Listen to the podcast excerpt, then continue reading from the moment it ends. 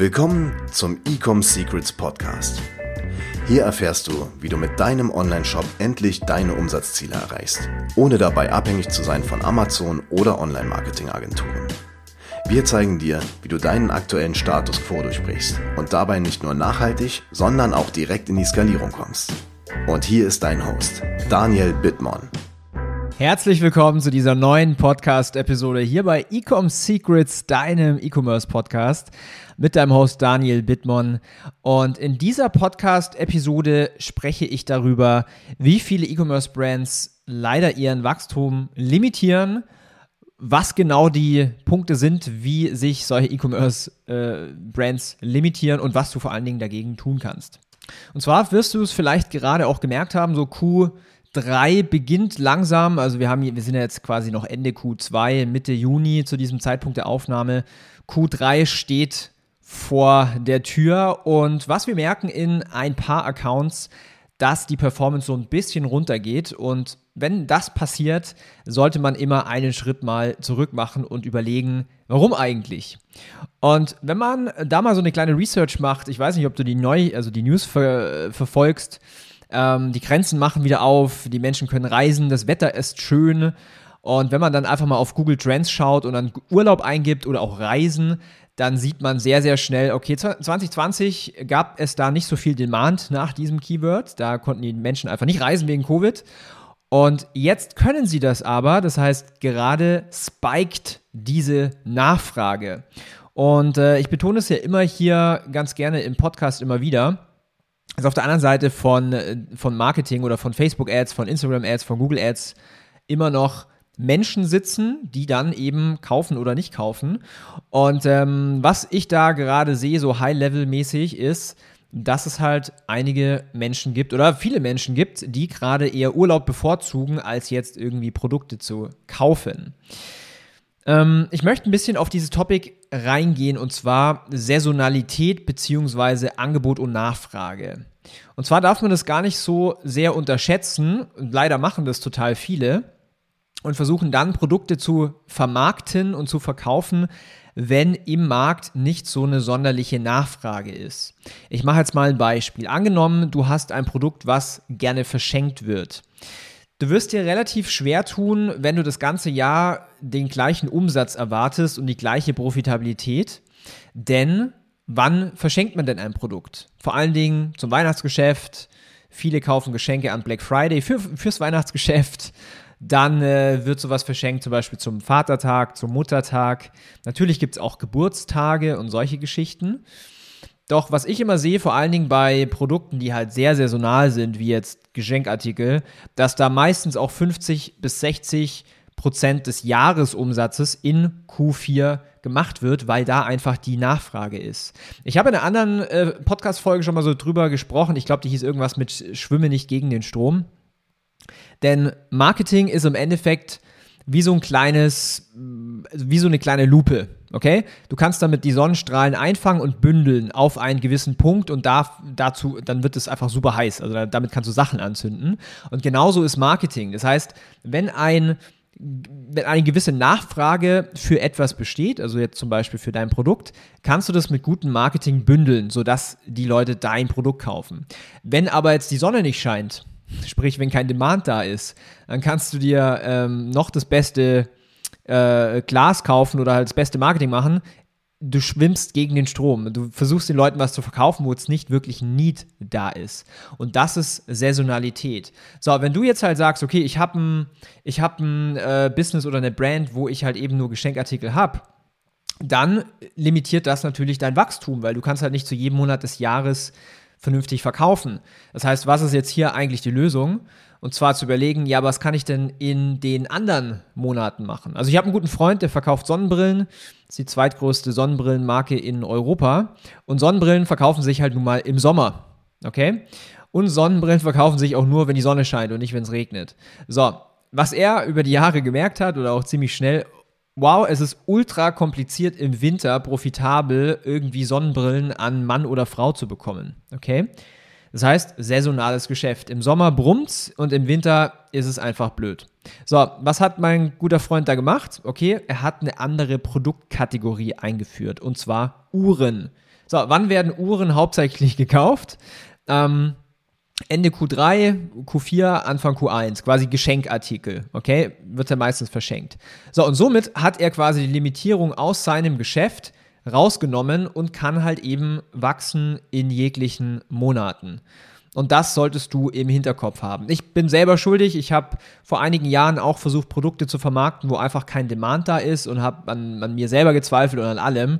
Und dann, äh, wenn ein Monat kam, wo es quasi einen Anlass gab für ein Geschenk oder so, auf einmal haben meine Creatives funktioniert, auf einmal hat äh, mein Funnel funktioniert, weil einfach der Demand da ist.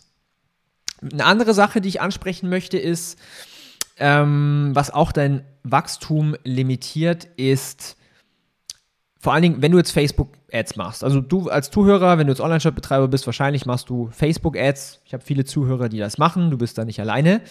Was wir ganz oft sehen, ist, wenn wir jetzt mit einer Brand zusammenarbeiten, nach einem bestimmten Umsatzlevel, ich sag mal irgendwas zwischen einer halbe Million bis 5 Millionen Euro Umsatz, kommen wir oft an den Punkt, wo wir, egal wie viele neue Creatives und Angles wir ausprobieren, wir wie so ein, wie so ein Cap haben, so ein Umsatzplateau. So, da, wir kommen nicht drüber. Und mir ist es schon, oder uns ist es eigentlich schon ziemlich oft passiert, dass wir dann halt einfach alles ausprobiert haben, was man machen kann, bis ich ein Aha-Erlebnis hatte.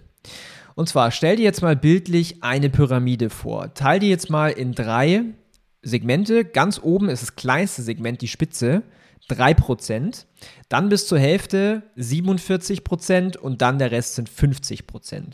Diese Pyramide, die du jetzt dir vor Augen vorstellst, symbolisiert einen Markt, zum Beispiel deine Zielgruppe. Diese 3% dieser Zielgruppe, die Spitze, das sind alles Leute, das sind so Early Adopters, oder die sind jetzt ready to buy, die haben jetzt in diesem exakten Moment ein Problem und brauchen dein Produkt als Lösung jetzt exakt. Diese 47% der Zielgruppe, die haben vielleicht ein Problem oder die sind grundsätzlich mal interessiert an deinem Produkt, aber jetzt noch nicht ready to buy. Und das ist natürlich ein sehr, sehr großer Markt, da ist sehr, sehr viel Geld drin. Und die anderen 50%, die werden mit hoher Wahrscheinlichkeit niemals dein Produkt kaufen. So, wenn man das jetzt ummünzt, also wenn du das jetzt schon mal verstanden hast, das war jetzt auch kein Rocket Science, wenn du das jetzt mal ummünzt auf Performance Marketing, auf Facebook Ads. Wir schalten ja ganz, ganz viel Conversion-Kampagnen mit dem Ziel Kauf oder Purchase.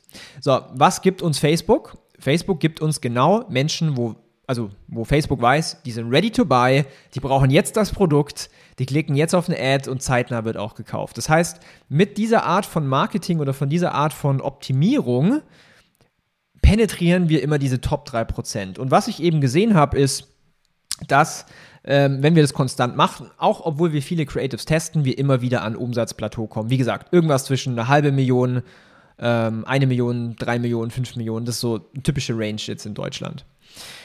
Was ist denn jetzt die Lösung daraus? Ähm, es gibt verschiedene Lösungen. Ähm, ich kann ja mal so ein bisschen aus dem Nähkästchen plaudern. Wir haben angefangen, äh, Influencer-Marketing zu machen mit dem ganz großen Ziel, die Markenbekanntheit zu steigern. Sprich, wir erhöhen eigentlich diese Top 3%, beziehungsweise wir holen uns eigentlich viele Menschen aus diesen 47% hoch, beziehungsweise der erste Touchpoint ist mit einem Influencer, der das Produkt empfiehlt baut extrem Vertrauen auf. Und erst dann, wenn, wenn ähm, die Person dann vielleicht eine Ad sieht, also eine Werbeanzeige auf Facebook oder Instagram, ist eventuell der zweite Touchpoint, sprich bei der Person passiert das folgende, die sagt, ah, da habe ich doch letztens hier bei, äh, weiß ich nicht, Sabine Schmidt, Influencerin, das Produkt gesehen.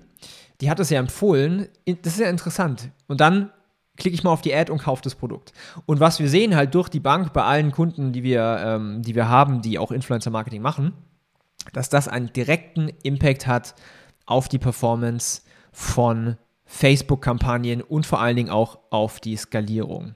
Und dann möchte ich noch ein drittes Thema ansprechen und zwar Produkte oder Produktvielfalt das spielt auch ein bisschen mit drauf ein mit diesen Top 3%, die ich gerade angesprochen habe. So, wenn du nur ein Produkt hast, ähm, ich kann ja auch hier eine Story erzählen, wir haben eine Brand, verkaufen wir ähm, ja so Schmuck. Und wir haben einfach gemerkt, okay, wir haben jetzt in Deutschland den Yoga-Markt einfach so hart penetriert, die Frequenz ist relativ hoch auf Facebook. Wir haben jetzt mit den Armbändern äh, so um die eine Million Umsatz gemacht, egal welches Creative wir launchen, egal welche neue Audience wir testen. Der ROAS ist einfach nicht da, wo wir ihn brauchen. So, was ist jetzt hier die Lösung? Natürlich, du kannst international gehen, versuchen im Ausland es aufzubauen und äh, zu verkaufen. Oder, und vielleicht auch zusätzlich, du führst neue Produkte ein. Du, du, du, führst eigentlich neue Kollektionen ein. Was haben wir gemacht? Wir haben Halsketten eingeführt, Ohrringe, Ringe, Fußbänder. Oh, siehe da, der ROAS ist auf einmal wieder bei drei bis vier und wir haben wieder die Skalierung und insgesamt ist einfach wieder alles profitabler und wir kommen auf ein neues Umsatzlevel, weil wir auch quasi in Anführungszeichen horizontal das Wachstum ankurbeln mit weiteren Produkten. Und das ist ein Fehler, was viele Online-Händler machen, dass sie sagen, okay, ich habe jetzt ein Produkt, damit werde ich jetzt äh, stinkreich. Das Ding ist, irgendwann bist du halt durch durch deine Ready-to-Buy-Zielgruppe und dann brauchst du neue Produkte. Und das sind die drei Punkte, die dein Wachstum limitieren und jetzt hast du auch die Lösung, wie du das beheben kannst. Und heute bitte ich dich mal nicht um eine Bewertung.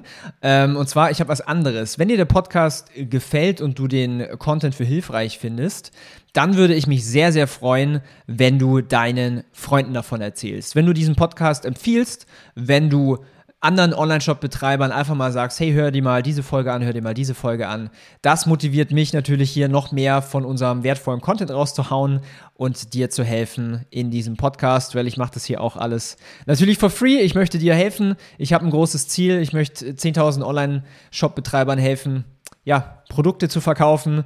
Daher mache ich hier diesen ganzen Podcast und ich freue mich natürlich über eine Unterstützung. Also, ich freue mich schon auf die nächste Folge mit dir. Bis dahin, dein Daniel. Ciao. Wir hoffen, dass dir diese Folge wieder gefallen hat. Wenn du auch endlich konstant und profitabel sechs- bis siebenstellige Umsätze mit deinem Onlineshop erreichen möchtest, dann gehe jetzt auf ecomsecrets.de und buche eine kostenlose Strategiesession. In diesem 45-minütigen Gespräch zeigen wir dir ganz genau, welche Schritte du umsetzen musst, um profitabel skalieren zu können. Es sind immer die gleichen fünf Elemente, die du meistern musst, um deinen Onlineshop erfolgreich zu machen. Du willst wissen, welche das sind? Gehe jetzt auf ecomsecrets.de und finde es heraus.